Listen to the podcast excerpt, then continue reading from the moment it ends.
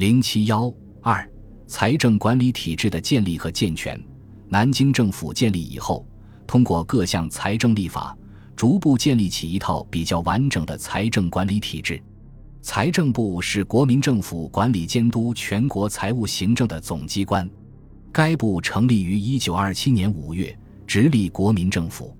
据一九二七年十一月国民政府修正财政部组织法规定，财政部的基本任务为管理全国库藏、税收、公债、钱币、会计、政府专卖金银及一切财政收支事项，并监督所辖各机关及公共团体之财政。一九二八年十月，国民党因北伐完成，全国统一。宣布由军政时期进入训政时期，实行五权制度，在国民政府之下设立行政、立法、司法、考试、监察五院，财政部改立行政院，为管理全国财政事务的最高机关。对于各地最高行政长官执行该部主管事务，有指示监督之责。财政部初设部长一人，次长一人，一九二八年增为次长二人。分为政务次长和常务次长，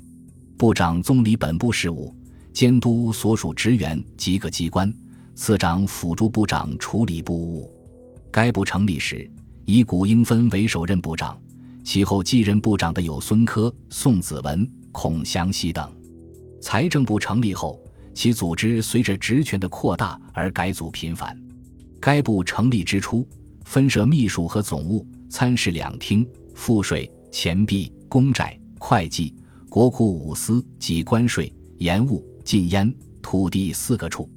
孔祥熙继宋子文任财长后，财政部内部组织设置为一厅一处、三署六司及参事厅、秘书处、官务署、盐务署、税务署、总务司、赋税司、公债司、钱币司、国库司和会计司，除各司除外。官务、盐务。税务三署还具有相对的独立性，可以用本署的名义发布命令。此外，财政部为整理财税、改革币制的需要，还先后设立了设计委员会、固定税则委员会、会计委员会、税务整理研究委员会、币制研究委员会、整理地方捐税委员会、金融顾问委员会、发行管理准备委员会、财政整理会等附属机构及中央造币厂。北平印刷局等事业单位，关于地方财政管理机构分为两类，一类是中央派出处理国家收支的机构，如财政特派员、管监督、盐运使、统税局、印花烟酒税局等等；另一类是处理地方财政收支的机构，各省设财政厅，总理全省财政收支预决算之编制及对各县的财政监督等；